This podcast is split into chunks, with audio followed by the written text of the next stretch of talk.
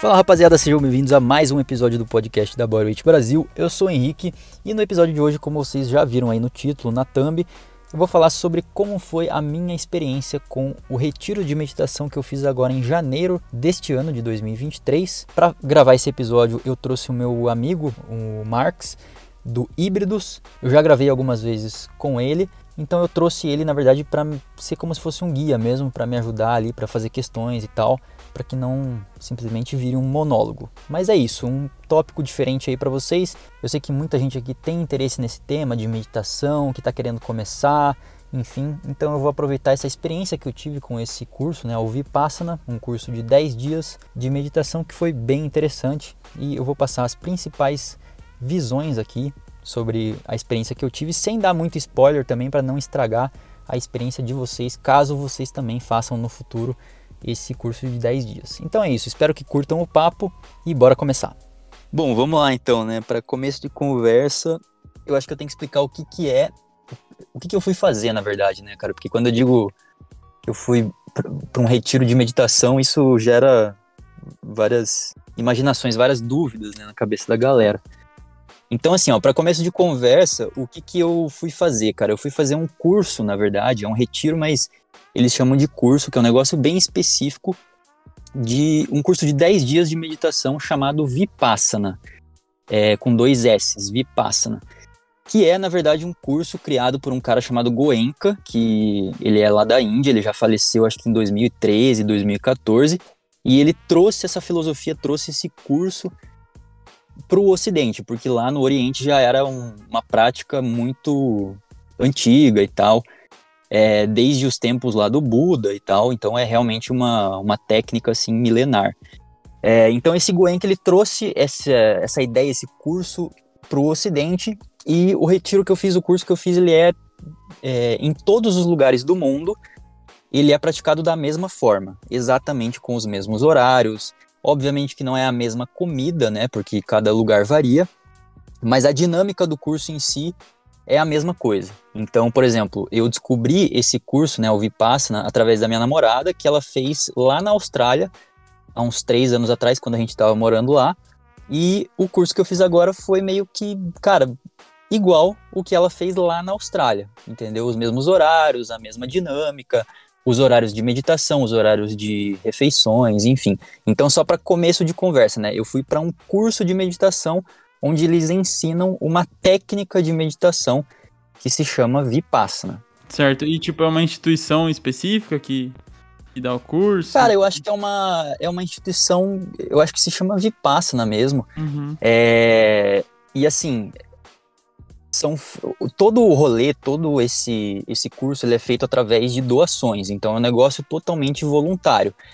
O que, que tinha lá, cara? Tinha um professor, que era um cara que ficava lá no centro, né, lá na frente da, da sala de meditação, e ele meio que guiava, ele acompanhava é, as horas de meditação, enfim. Ele falava pouco porque a função dele em si não era ser um professor no tipo palestrante era mais um guia, era alguém para você ter como referência lá na frente, se acontecesse alguma coisa, enfim.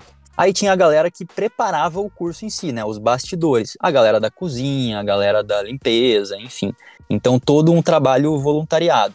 E é assim que acontece no mundo inteiro, assim, é, o curso é mantido através de doações, e essas doações só podem ser feitas pelas pessoas que já fizeram esse curso, esse retiro. Então não adianta, por exemplo, uma grande empresa quer financiar, quer botar milhões no Vipassana para, enfim, abrir sedes no mundo inteiro, eles não aceitam, assim, é... eu não sei exatamente o porquê, eu acho que é para manter essa integridade, né, essa, essa parte é, das doações e tal, do extremo voluntariado, sem ter nenhum tipo de vínculo político, é, comercial, nada do tipo. Sim, e faz sentido, né? Tipo, se você vai investir, eu quero saber se você realmente acredita nisso aqui, né? Tipo. Exatamente, exatamente, faz sentido. A única, qual que é o contra disso, né, cara? É que eles realmente eles, é, eles têm pouco investimento, pouco dinheiro. Então eles sempre falam assim que um curso, por exemplo, o meu curso agora de janeiro, é, as doações que a gente fez vão financiar o curso de julho que vai ter no meio do ano. Então é sempre assim, o, as doações feitas agora financiam o próximo curso e o próximo e assim Você por diante. Que não lucra mesmo? Não, não, eles não lucram nada, cara, nada. É, é bem comum, assim, às vezes até faltar um pouquinho e eles têm eles estão sempre no aperto assim sabe mas isso não é grande problema assim é, pelo jeito que eles falaram já tem anos assim desse curso no Brasil no mundo afora não é nunca tem problema assim sabe e daí só para explicar sobre os locais em si eu fiz aqui na minha cidade Curitiba num, num local chamado é, casa de não é casa de cursilhos que eu acho que é uma parada de é, meio católico, assim, tinha todo um. É, parece uma escola, assim, parece uma casa de, de padre, assim mesmo, sabe? Era um lugar que eles alugaram aqui, eles sempre alugam aqui em Curitiba, num, num bairro específico aqui, mais isolado e tal. E, mas enfim, esse curso ele acontece no mundo inteiro e no Brasil ele tem, é, também acontece em vários locais, assim, eu acho que são uns 10, 12 estados. Só que são só três, se não me engano, três locais no Brasil que, que tem uma sede própria, então que tem uma casa, de fato, um lugar onde eles podem fazer esse curso. Nos outros lugares, como foi aqui em Curitiba, eles alugam um espaço e por isso que eles até fazem isso só duas vezes por ano, porque é um, um aluguel caro, é uma, é uma região, né? Um, não é como se fosse alugar um, um AP, né? Tem que ter uhum. um, um espaço gigantesco ali. Então, se não me engano, as sedes que são próprias do Vipassana, eu acho que tem no Rio de Janeiro, em São Paulo e em outro estado agora que eu não me lembro. São muitas pessoas, então? Participando? Cara, é uma galera, assim. É uma galera. Tipo o 50? máximo de. Não, o máximo de alunos que tem são 100. Então, no meu caso aqui em Curitiba foi assim: tem a, o, o curso masculino e uma semana depois tem o curso feminino. Hum. Inclusive, acho que o hum. feminino tá rolando agora ou deve estar tá acabando. E por que, que tem essa diferenciação? Por que, que tem que separar? Cara, não sei, na verdade. O, o que a minha namorada fez na Austrália era misto. Então eram 100 pessoas, 50-50, só que eles mantinham meio que uma segregação no ambiente. Então, na sala de meditação, hum. por exemplo, assim, a parte da esquerda era para os homens, direita para as mulheres. É, na parte do refeitório, para as pessoas se alimentarem, é, também era separadinho, assim, sabe? Não sei te dizer o porquê, cara, exatamente. Hum. Ele, eu, eu não lembro se eles falaram isso. Sim.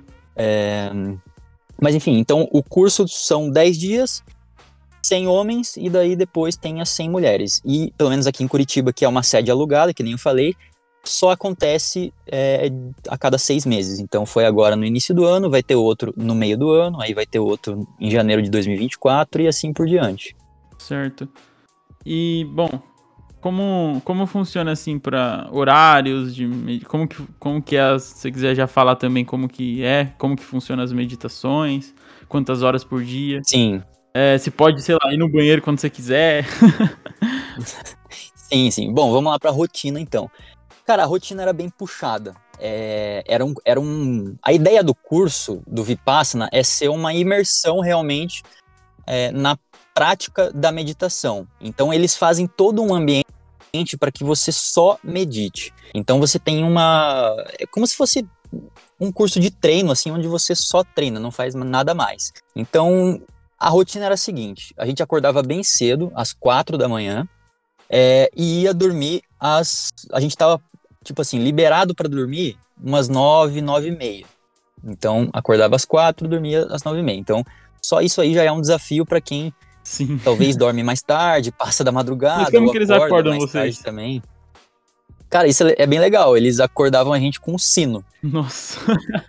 E então acordava às quatro e meia, aí você tinha um, um tempinho ali para se preparar, ir no banheiro, tomar banho se quisesse, enfim, acordar de fato. E daí quatro e meia começava a primeira meditação.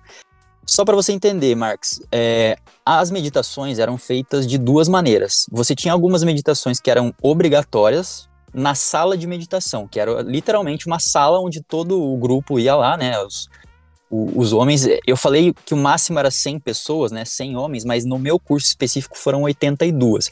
Porque sempre tem alguém que desiste antes da, um dia antes, coisa do tipo, né? Então foram 82 homens. Então a gente ia lá nessas meditações obrigatórias e meditava todo mundo junto ali durante uma hora.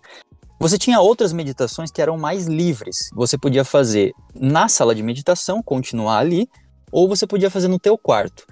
O quarto era compartilhado com mais uma pessoa. Então era sempre duas pessoas para um quarto, tinha um banheiro no quarto, enfim. Né? Não é assim em todo lugar. Por exemplo, da, o da minha namorada, ela falou que era meio que parecido com um hostel, assim, porque você tinha. Acho que eram em seis meninas para um quarto e o banheiro era fora dos quartos, compartilhado, igualzinho um hostel, sabe? Hum, então, no meu caso, teve essa vantagem, porque era só eu e mais um brother ali e a gente compartilhava o banheiro e, e só. Uma empresa de muitos quartos, então. Sim, era um espaço bem grande. Só para você ter ideia, cara, eles passaram os custos pra gente no final. É, o aluguel desse espaço específico aqui em Curitiba era foi de 30 mil a temporada. Aí eu não sei se a temporada que eles dizem era os dois cursos, né, de janeiro e de julho, ou só esses cursos masculino e feminino de janeiro. Mas então era um, era um lugar grande, assim, sabe? Um aluguel de 30 mil não é pouca coisa. Bom, então tinham essas duas dois tipos de meditação, né? Na sala de meditação obrigatória e no quarto ou na sala. Certo. Então tudo indoor, assim, só pra. Tudo nunca era na natureza, assim, tipo, ao ar livre. Não, não, não. Não. Não é. O, o lugar aqui de Curitiba não era um não era como se fosse uma floresta, sabe? Era um ambiente mais urbano com um pouco de floresta e tal. É quando eu penso em retiro, eu penso num lugar no meio da floresta, sabe? Não, sim, sim. É, faz sentido, assim. Eu acho que é o, é o, foi o lugar que eles conseguiram, assim, sabe?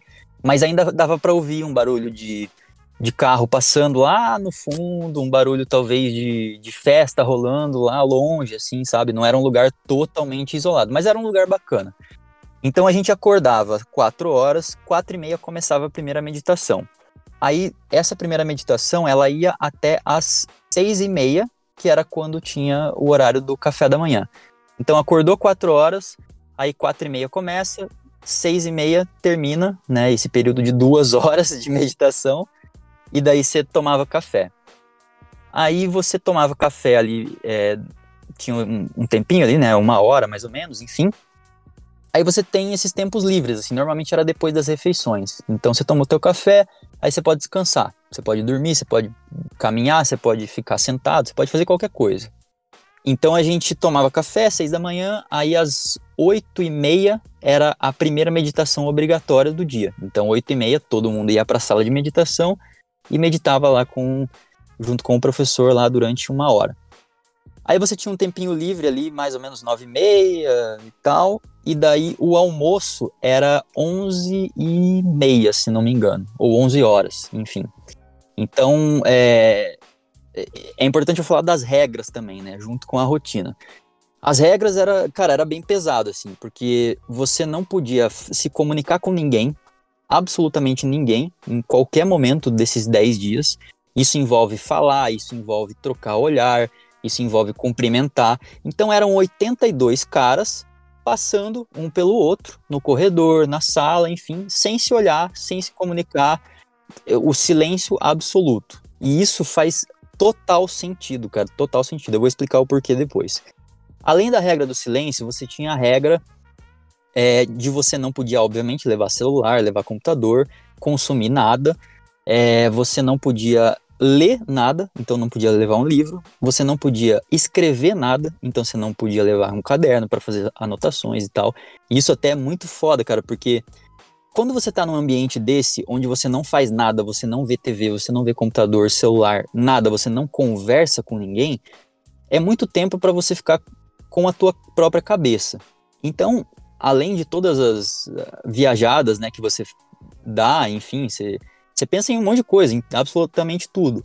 Algumas coisas são ruins, mas outras são muito produtivas. E essas coisas produtivas, né, alguns insights profissionais, pessoais, de vida, enfim, você não pode anotar. Então era muito comum você ter uma parada tipo assim, caralho, eu tive uma ideia, eu tive uma parada aqui de negócio, enfim, e eu vou esquecer, porque eu não posso anotar. E sabe? a gente esquece mesmo, né?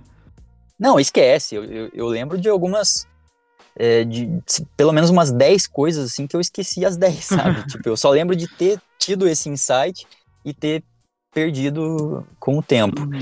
É, bom, além disso, sobre as refeições, isso também é um negócio interessante. As refeições eram totalmente vegetarianas, né? Então, para quem come carne, talvez tenha sido um problema e tal, mas no fim das contas acostuma, porque, cara, os caras mandaram muito bem na comida. Aí não é como se fosse seis meses sem, sem carne também, né? Exatamente, dez dias ali. Então eu acho que não é problema para ninguém. É, como eu já me alimento dessa maneira, vegetariana e tal, para mim não foi nenhum tipo de desafio essa parte, porque era, inclusive era muito parecido com a comida que eu cozinho. Então, em questão da comida em si, do sabor e tal, foi tranquilo, assim. Dá um exemplo aí que eles faziam. Cara, um exemplo de uma refeição, por exemplo, do, do, café da manhã. Tinha ali pão, que é um negócio que eu já como no café da manhã, inclusive. Tinha pasta de amendoim, que é um negócio que eu também já como, junto com o pão. Tinha fruta, banana, maçã, hum, laranja, ah, enfim. Tava bem servido. Eu imaginei que eram coisas muito, muito baixas calorias para não ter, sei lá, uma uma digestão às vezes pesada, assim, para não atrapalhar na meditação. Eu achei que ia ser coisas muito, muito leves, assim, sabe? Sim, sim. Não, cara, eu acho que eles não podem fazer tão leve assim, por quê? E aí que vem o detalhe, acho que o, o principal desafio de todo mundo. Eram duas refeições por dia só. Você comia uma vez no café da manhã, você comia no almoço, e aí de tarde, dá para chamar de terceira refeição, mas é, era pouca coisa, que era um chá e uma fruta, que você podia escolher lá de acordo com as frutas que tinham a cada dia. Podia ser uma maçã, podia ser uma laranja, podia ser uma banana. Então, quando tinha banana, por exemplo, aí beleza, dava para considerar meio que uma refeição, porque querendo ou não, a banana ela tem uma quantidade ali de caloria, de carboidrato, enfim, que te dá, né, um, um aporte calórico ali energético para você seguir em frente. Mas via de regra refeição mesmo, assim, de você parar para comer pra caramba, assim, era café da manhã e almoço. Não é à toa que eu perdi quase 5 quilos nesses 10, 12 dias que eu fiquei lá.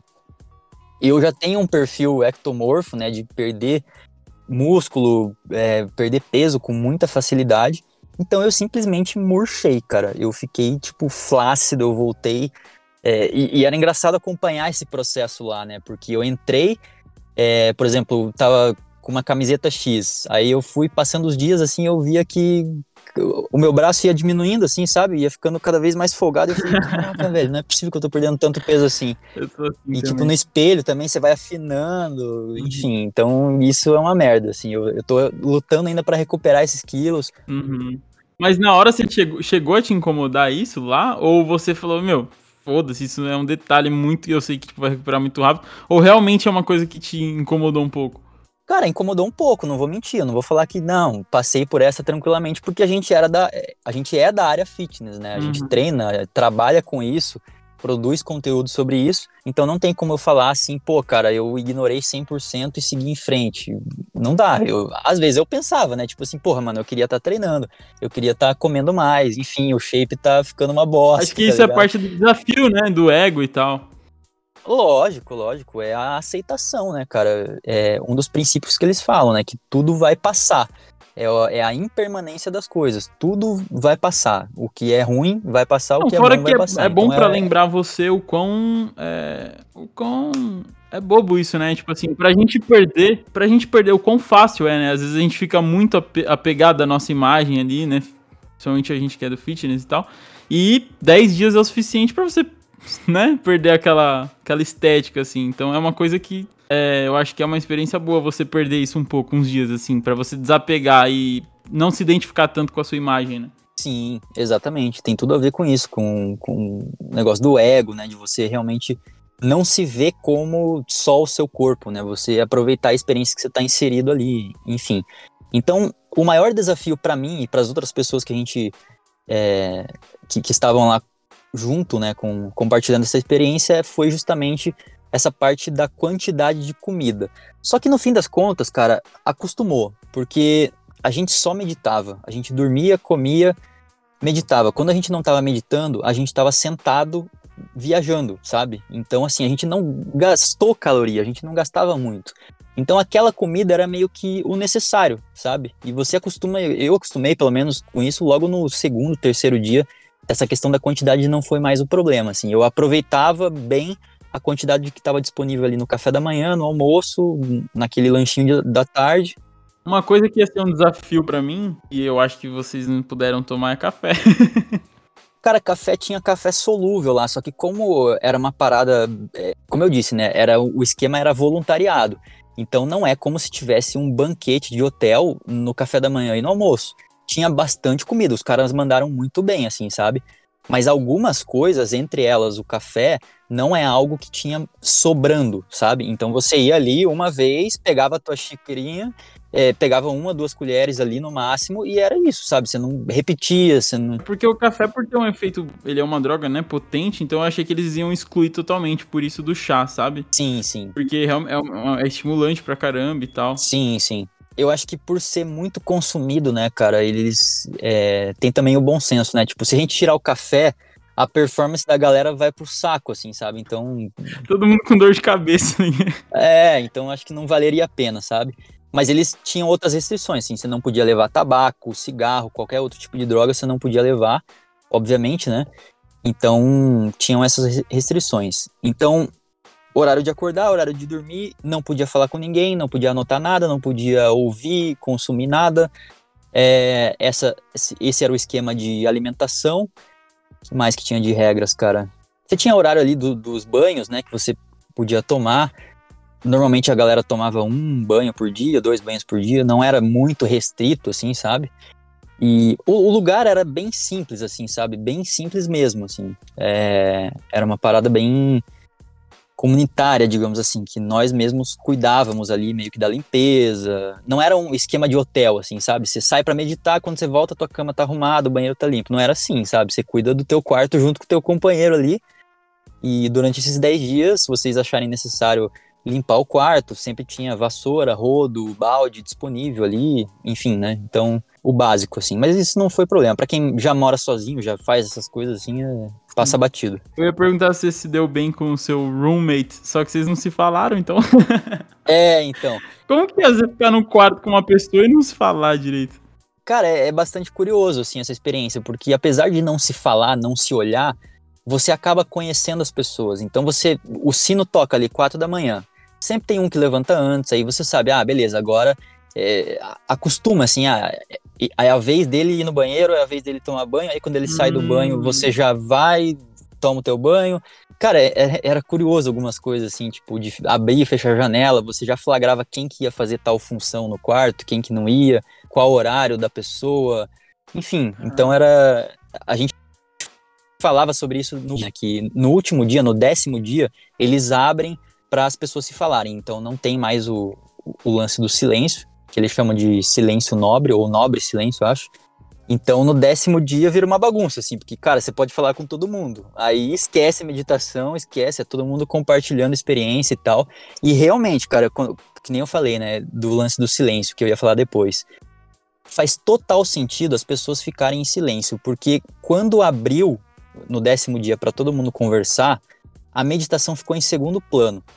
Uhum. Então, o que que, por que que, por que que existe esse lance do silêncio? Porque se você abre, cara, mesmo que seja tipo determinados horários, as pessoas vão falar, vão compartilhar suas experiências. Então, o que, que pode acontecer? Você chega lá para conversar com o brother e, e, você pergunta: "E aí, cara, como é que foi a meditação hoje e tal?" Porra, foi sensacional, senti o meu corpo vibrando, porra, dos pés à cabeça.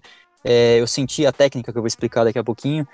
Sentido tudo foi perfeito. E aí você pensa assim, porra, mas a minha meditação hoje foi uma bosta, tá ligado? Então você fica com essa parada na cabeça. E é justamente isso que eles não querem que você fique, com expectativa de se vai ser bom, se vai ser ruim, se tem que você tem que sentir vibrar o teu corpo, e daí se não vibrar o corpo, você vai ficar frustrado.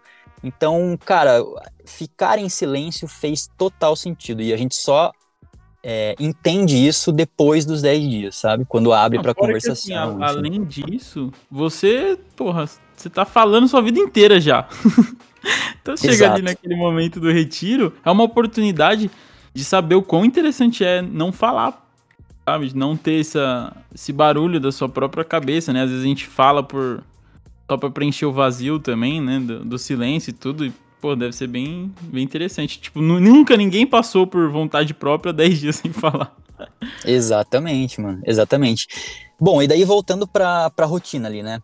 É, sobre as horas de meditação. Cara, isso era um negócio foda. Você tinha, que nem eu falei, tinha alguns momentos que era obrigatório você estar tá na sala de meditação e outros que você podia estar tá no quarto ou na sala.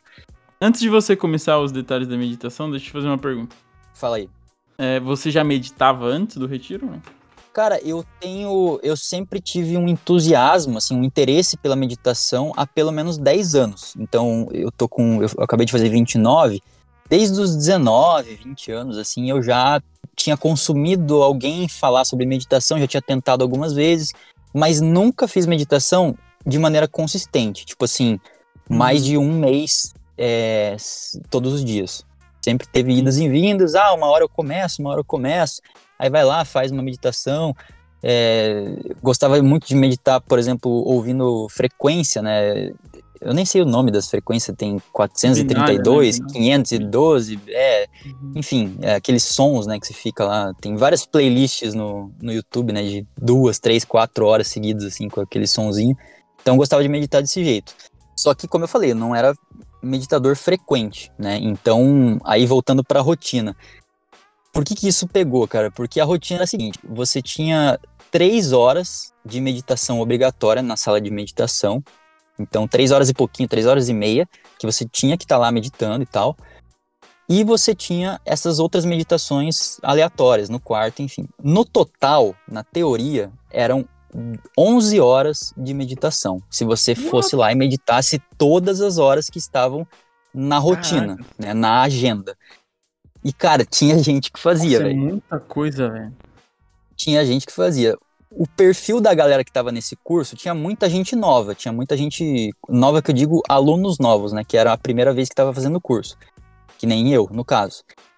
Tinha outras pessoas que estavam fazendo pela quinta vez, pela sexta vez. Tinham dois caras mais velhos lá que estavam fazendo é, mais de dez vezes. Então, uhum. acho que tinha um que era 15 vez. É, ah, porque não é. É como, é como se cada vez que você faz fosse uma experiência diferente. Não fica mais fácil, não fica mais difícil, são experiências diferentes.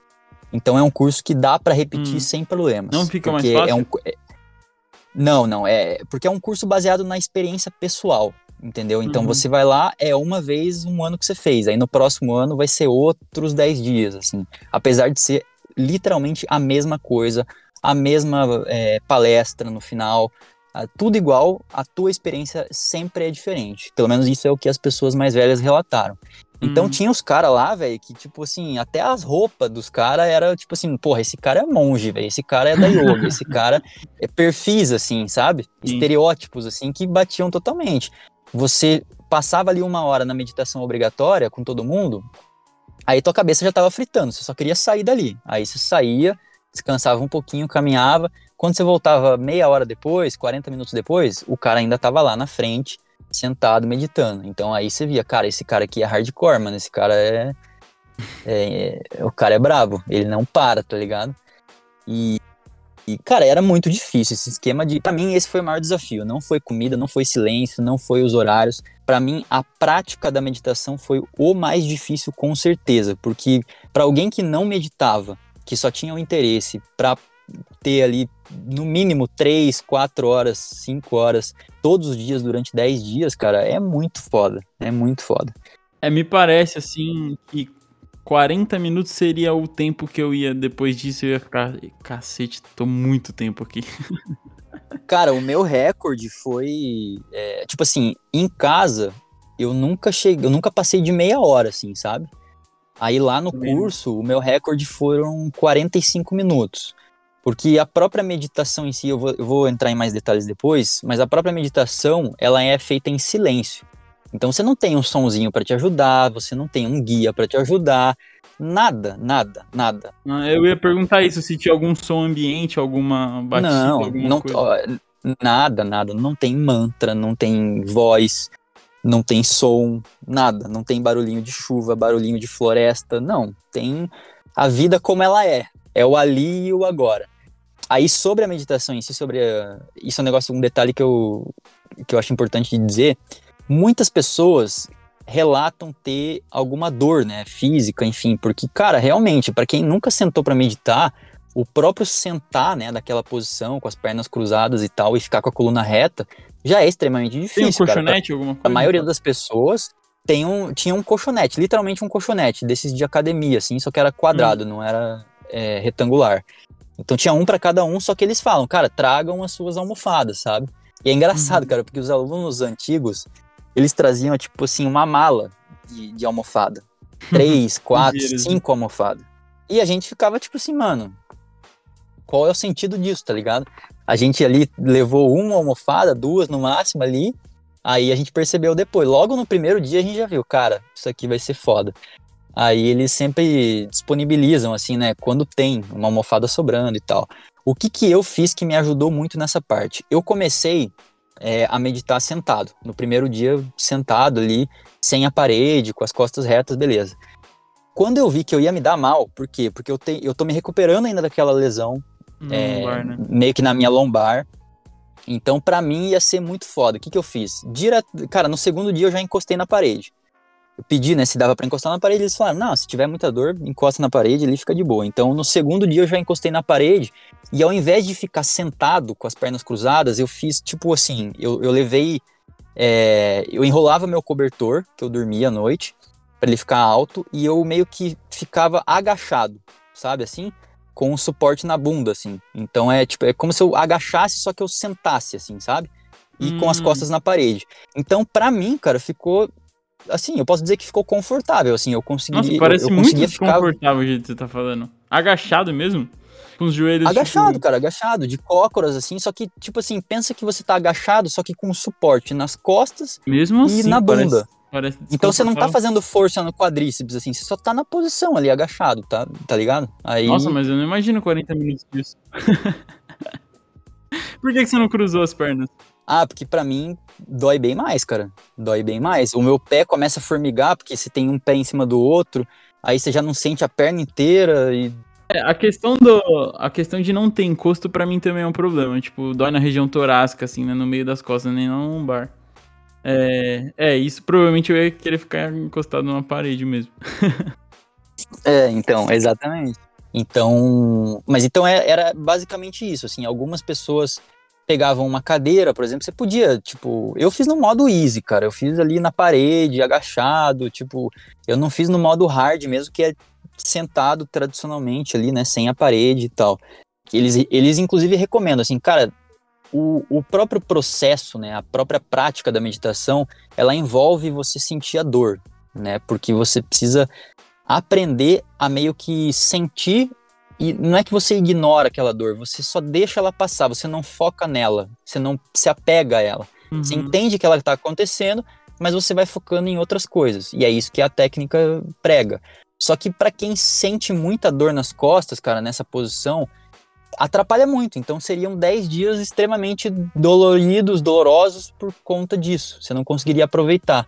Então eu via muita gente assim que tinha dor e tal, pegava uma cadeira, ia para a parede, enfim. É, eu acho que é uma coisa gradativa, né? Tipo uma progressão mesmo. Isso. E daí, só para fechar essa parte da rotina, cara, é... então tinham as meditações ali o dia inteiro, essas refeições que eu falei, café da manhã, almoço e lanche, não tinha janta. E no final do dia, depois da última meditação, você tinha uma palestra de mais ou menos uma hora e meia. Como que era essa palestra? Não era feita pelo professor presencial ali. Nessa hora o professor ele estava ali, só que ele estava meditando. É, essa palestra era, era um áudio, na verdade, desse cara que eu falei lá no início do, do episódio, o Goenka, que é o cara que trouxe toda essa prática, todo esse curso para o Ocidente. Eu, eu não sei. Ele não é da Índia, ele é de outro país lá que eu não lembro agora, mas eram áudios dele, assim. É, obviamente era alguém falando em português, né? Era tradução. Uhum. E era bem legal, cara, porque a palestra, você entendia do que, que se tratava. Era, era uma palestra dia, todos os dias, assim. Então, ela falava do que a gente tinha praticado naquele dia, assim. Então, ela meio que dava uma consistência para aquilo, para aquele pensamento. Ela te ajudava, ela dava uma motivada sinistra, assim, para você seguir em frente um dia depois do outro, enfim. E é estranho falar, né, tipo, dava uma motivada, seguir em frente, assim, porque cara, é muito normal as pessoas pensarem em desistir. É, a taxa de desistência nesses 10 dias não é tão alta. Se não me engano, eles dizem assim que é entre 4 a 8 pessoas, ou até 12 pessoas de cada 100. Então, assim, uhum. é uma porcentagem bem pouca, assim, bem baixa, mas as pessoas desistem.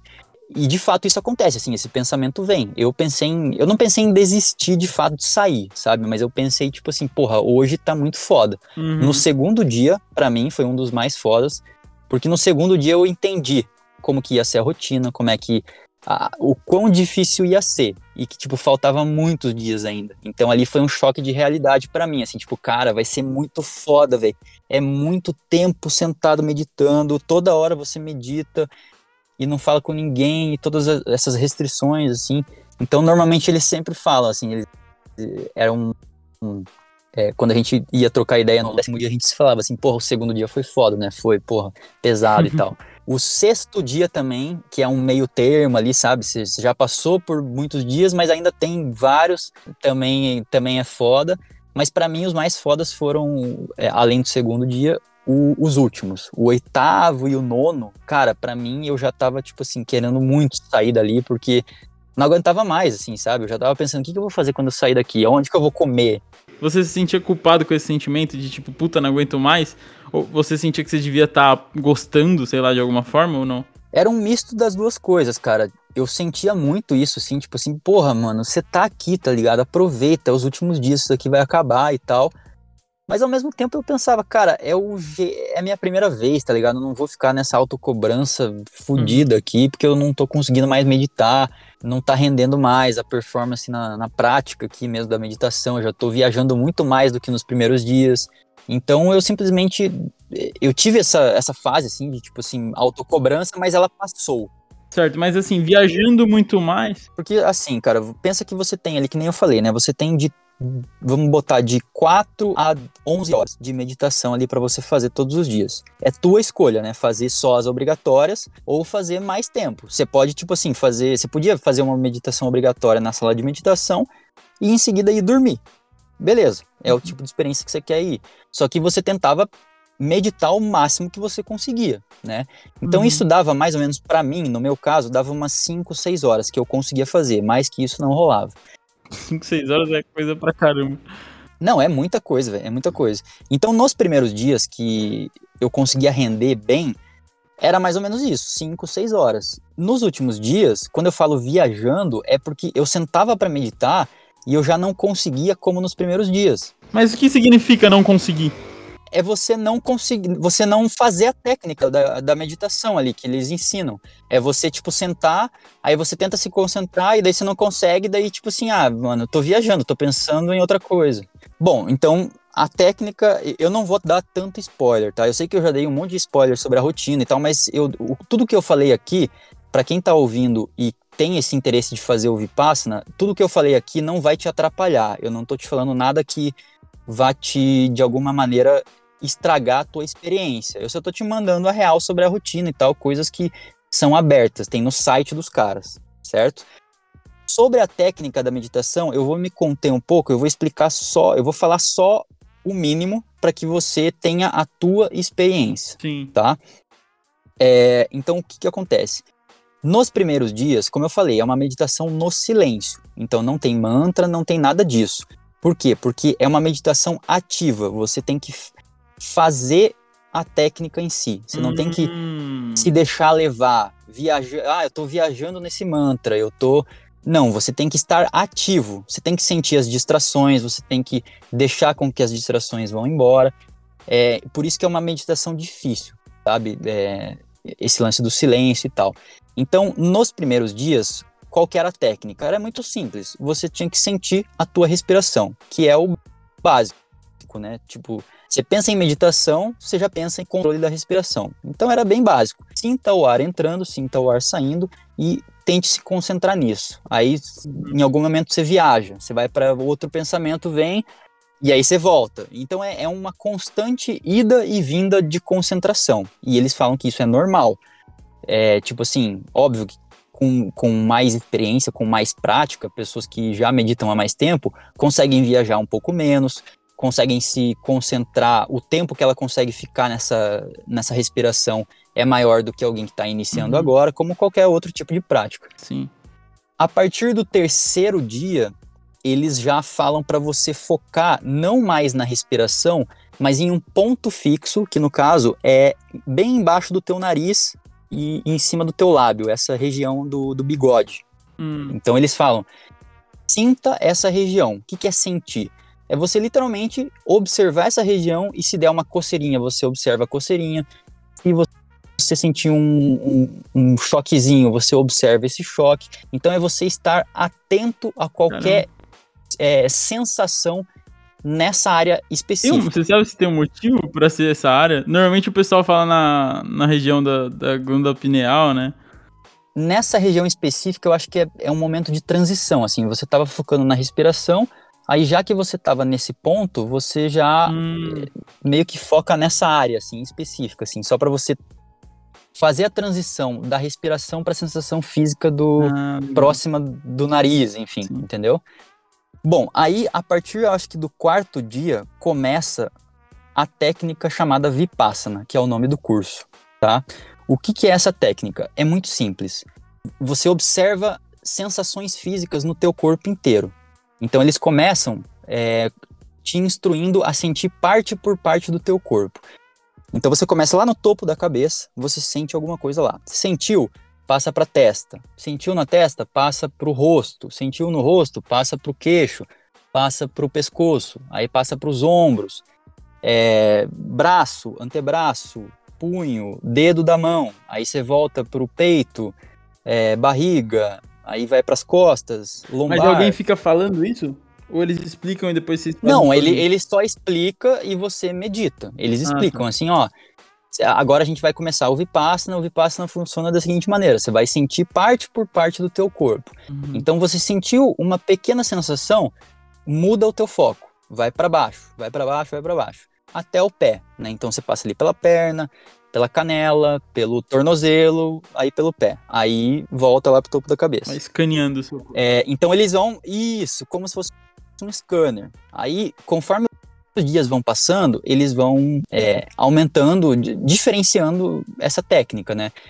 Agora, ao invés de fazer parte por parte, você vai tentar passar o que eles chamam de free flow, que é um fluxo livre. Então você vai sentir da cabeça e você vai, tipo um scanner, assim. Pensa o teu corpo, pensa um scanner. Aí você vai de cima para baixo e daí de baixo para cima. Sabe? Só que, Uhum. tipo assim, na teoria parece muito de boa. Porra, que massa. Vou sentir o corpo inteiro ali como se fosse um scanner. Cara, na prática, é foda pra caralho. É muito foda, velho. Porque é, o que, que acontece na maioria dos casos, né? Na maioria das horas? Você não sente nada. Entendeu? E aí o que, que eles falam? Você espera, você observa até você sentir. Aí o que acontece? Você não sente nada por 30 segundos. Tipo assim, ah, beleza, eu tô agora focando no topo da cabeça. Aí você observa o, o topo da cabeça. Aí você não sente nada no topo da cabeça. Aí você já começa a ficar ansioso. Tipo assim, cara, não tô sentindo nada. Aí que, aí que tá o maior erro. O que, que você faz? Você tenta sentir. Você se Hum. força a sentir alguma coisa. Aí você não vai sentir. Aí fudeu, Acho entendeu? passou uma mosquinha aqui, vou trocar. É, tipo assim, porra, eu tô. Eu tô é, você meio que tenta criar uma sensação que ela não tá ali, entendeu? Uhum. A técnica é pra você observar essa E se sensação. realmente não tiver sensação? Cara, tem, porque existem. Eles chamam de sensações grosseiras e sensações sutis. O que a gente que não tem tanta experiência com essa com, meditação, enfim, a gente sente muitas sensações grosseiras. O que, que são sensações grosseiras? Pô, você tá na posição de meditação, aí você sente a tua lombar doendo. Isso é uma sensação grosseira. É tipo, como se fosse uma sensação óbvia, assim, que todo mundo sentiria, Uhum. sabe? Ah, o meu pé tá começando a ficar dormente, porque ele tá embaixo ali do meu corpo. Pronto, uma sensação grosseira, assim, tipo, porra, tá aqui essa sensação. Sinta, tá ligado? Tipo, Sim. teu corpo vai sentir. Conforme você vai treinando, meditando, com o passar do tempo, você vai condicionando a tua mente a sentir sensações mais sutis. Por isso que essas, é, os monges, enfim, pessoas mais avançadas, eles sentem sensações que a gente não consegue sentir. Então, essas pessoas que já praticam meditação há muito tempo, elas conseguem sentir essas sensações mais sutis. É, o que, que são essas sensações sutis? Basicamente tudo do teu corpo, assim, é, consegue sentir, por exemplo, a circulação sanguínea, consegue sentir uma coisa muito específica num lugarzinho, por exemplo, do antebraço, do ombro, que a gente porque tá muito distraído, porque tá muito. É, a gente não consegue se concentrar tanto assim, a gente acaba passando despercebido essa sensação. Então uhum. a técnica do fim das contas é justamente isso. Você conseguir se observar o mais sutil que você conseguir, não só essas sensações grosseiras. E isso uhum. é difícil, isso é só prática atrás de prática, Não, treino tipo assim, após treino. Tá falando, parece assim que é algo bem é, ativo e mais é, e mais tem mais dificuldade assim do que se você só deixar a sua mente um desvaneio assim. Então, parece algo que cansa mais, é algo muito mais ativo, né? Algo que exige, é como se você estivesse treinando o seu foco, pelo menos nessa técnica, essa Sim, mas cara, é totalmente, cara, totalmente, é muito difícil, desgasta muito. Porque assim, quando você vai da cabeça até os pés, varia muito, né? O quanto tempo dura isso. Para algumas pessoas vai ser tipo um minuto, né? Se a pessoa sentir realmente todo o corpo ali, ela vai no, no fluxo livre ali de cima a baixo rápido. Agora, normalmente eu levava mais ou menos uns 10 minutos para fazer esse scanner. Então, cara, eu fiz uma, duas vezes, eu, eu já tava desgastado, assim, sabe? Hum. Então já tinha que dar uma pausa e tal. E, então é uma prática que realmente cansa, assim. Só que aí tá o lance de você insistir, de você continuar fazendo, enfim, né? É, mas aí que tá, eu, eu, vou só dar um spoiler do porquê dessa relação da sutileza com as sensações grosseiras, enfim.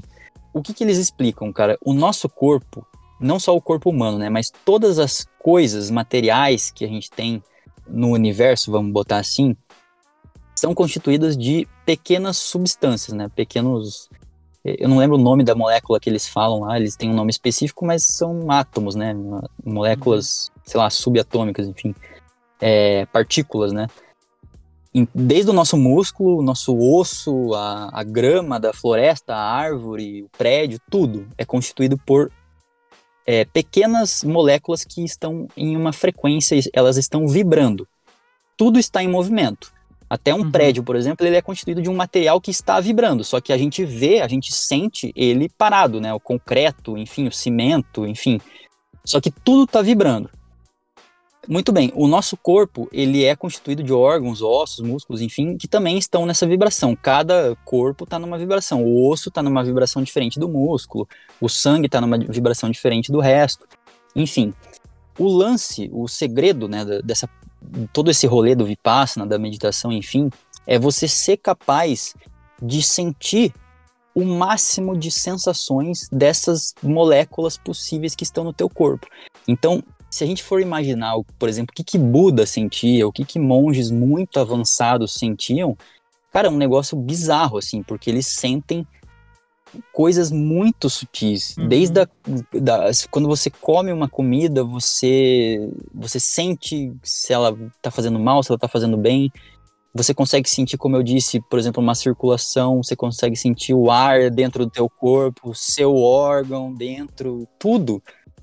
Isso no nível do corpo humano, né? Mas, tipo, vamos imaginar o que, que Buda sentia para ele ser o iluminado, né, a, a, iluminação que ele teve aos, acho que 35 anos, cara, ele deve ter tido um insight, assim, cara, sinistro, muito foda do universo, assim, então não dá nem para eu não consigo nem imaginar o que que essas pessoas mais avançadas eh, sentem, assim, de sutileza dessas vibrações, enfim. Uhum. O que, que você ia falar? Não, é que tem um nome, acho que é inter, interocepção isso, né? Você ter essa capacidade de de observar. Ah, assim, pode crer.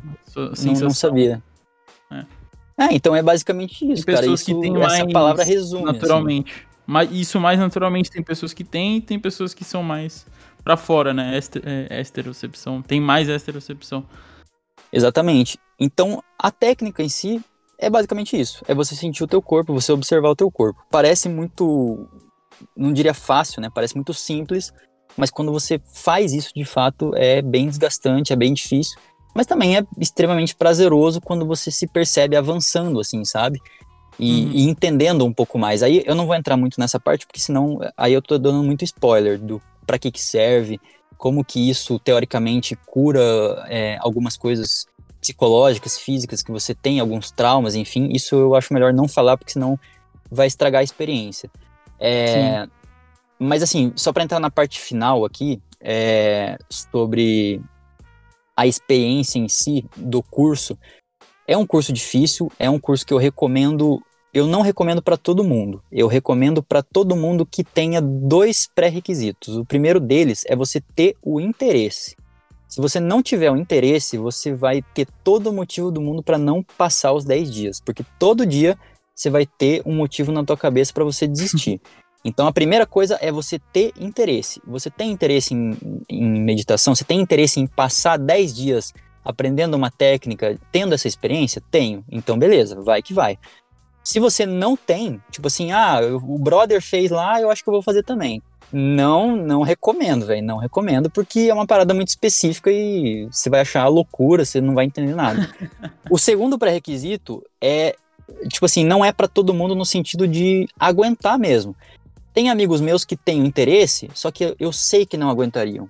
São uhum. muito ansiosos, sei lá, comem muito, então isso, a parte da comida seria um problema. Enfim, então lá eu pensava várias vezes assim, porra, cara, esse e aquele brother tem que fazer, eu acho que o cara ia curtir pra caralho. Agora, tem os outros lá que precisam muito disso daqui, só que não vão aguentar. Vai ser muito difícil. São os que mais vai ter dificuldade e talvez vai desistir, né? Talvez algo, algo mais fácil antes, né? Porque 10 dias Isso. Exatamente. E assim, cara, esse curso de, de, de 10 dias é o padrão. É, o Vipassana, ele tem outros cursos. Tem curso de 1, 2 e 3 dias, que são cursos de final, final de semana ali e tal. Não é a mesma experiência dos 10 dias, mas é uma introdução, certo? Aí você tem o curso clássico de 10 dias, e aí começa os outros hardcore, que é de 30, 45 e 60 dias que eles têm pré-requisitos, né? Tipo, eu não posso fazer o curso de 30 dias, nem o de 45, nem o de 60 aleatoriamente. Eu tenho que ter uhum. feito pelo menos, eu acho que são cinco vezes esse curso de 10 dias, como um pré-requisito, assim, sabe? Então, eu acho que é uma coisa. É, é, uma, é uma sobre. É uma sobrecarga progressiva também, né? Tipo, meditação e foco. Exatamente. É uma coisa que Exatamente. vai escalando. Eu tô, eu tô pesquisando aqui, Vipassana, e eu vejo, eu tô vendo aqui muitos é, pessoas budistas mesmo. Então vem do, vem do Buda mesmo essa técnica. Sim, sim. Exatamente, do Buda.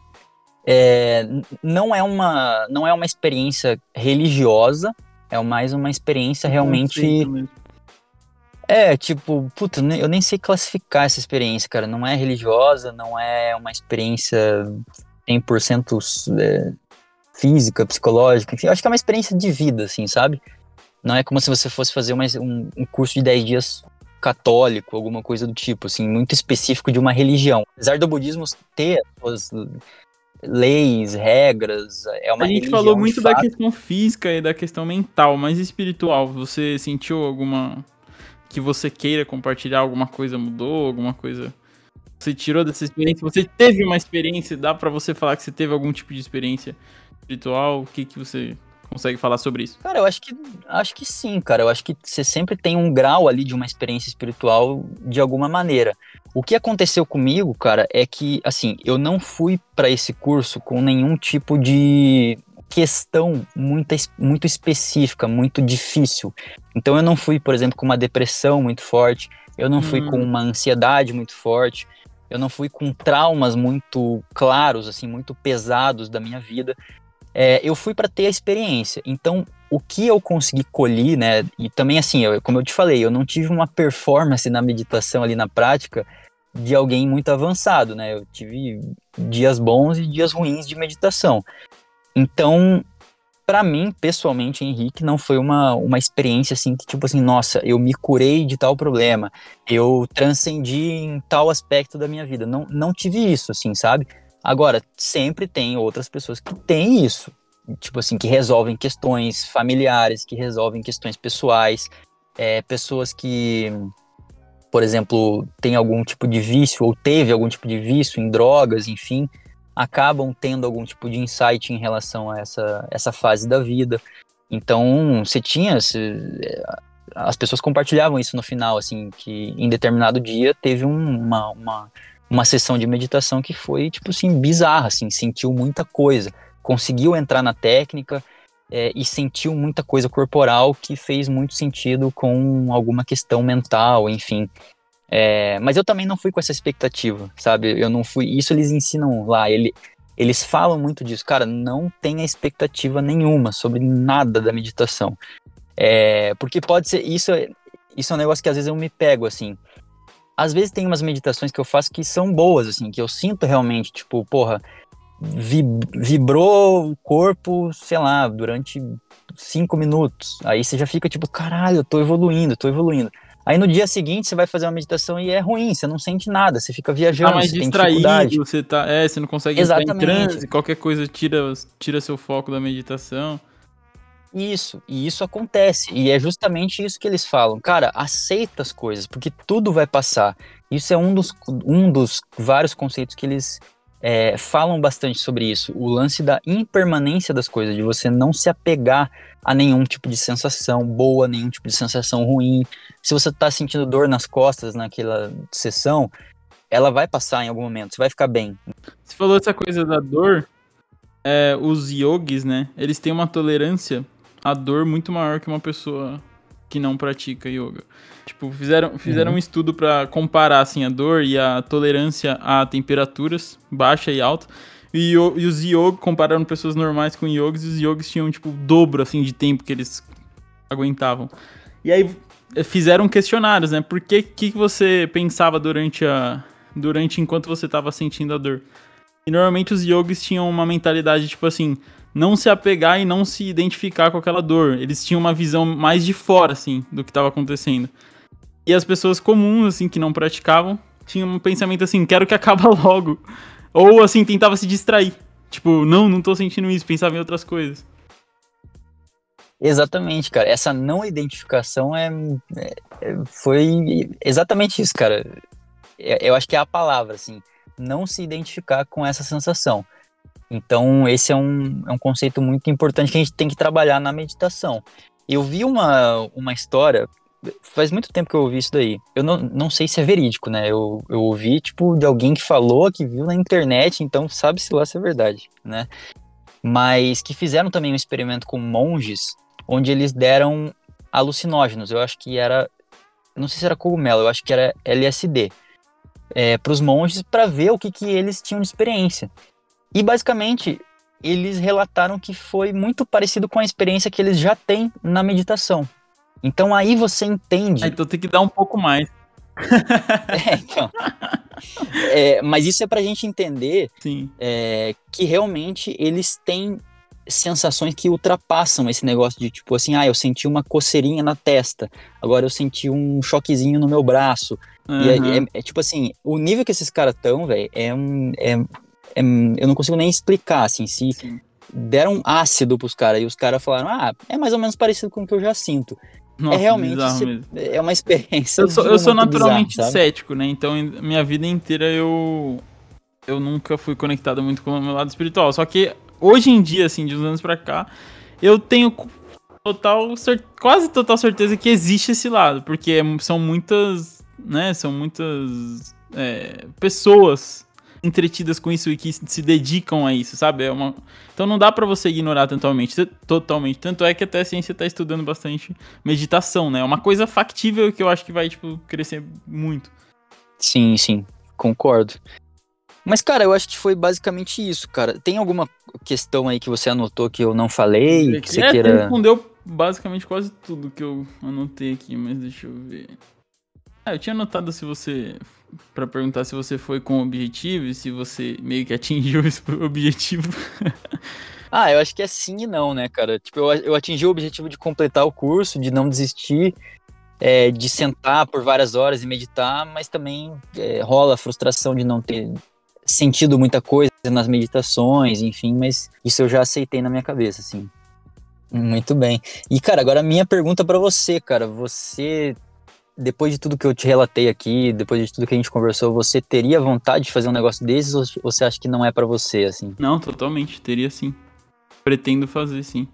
Total. Eu sei que ser, eu acho que eu ia ter uma experiência um pouco parecida com a sua, assim, em relação a é, dificuldade e tudo, pelo que você falou e também pela minha experiência com meditação. Massa, mano, massa.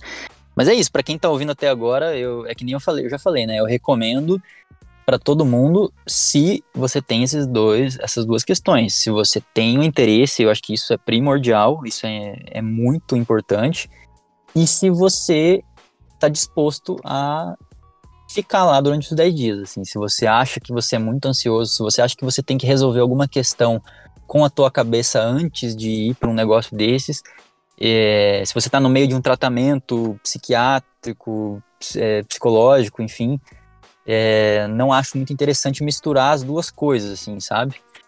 Mas, enfim, eu acho que é isso, cara. Eu acho que deu para dar uma boa resumida. Vai de novo? Eventualmente? Com certeza, cara. Com certeza. Vou, eu tô querendo ir agora em julho já para servir. É, mas pra, como servidor, assim, como, como voluntário, para ajudar na cozinha, ajudar o, o, a manutenção, né, os bastidores. Eu acho que ir uma vez como aluno e ir outra vez servindo, né, fazer uma vez um, outra vez o outro, eu acho que para mim é o ideal, assim, porque você tem duas, duas experiências. Porque o, o, servidor, ele, ele não vai só cozinhar e vai ajudar a galera, vai fazer o curso acontecer. Ele também participa das meditações obrigatórias, daquelas três que eu falei. Então, você também medita. Não, fora que para ele a experiência de estar tá servindo também já é interessante, né?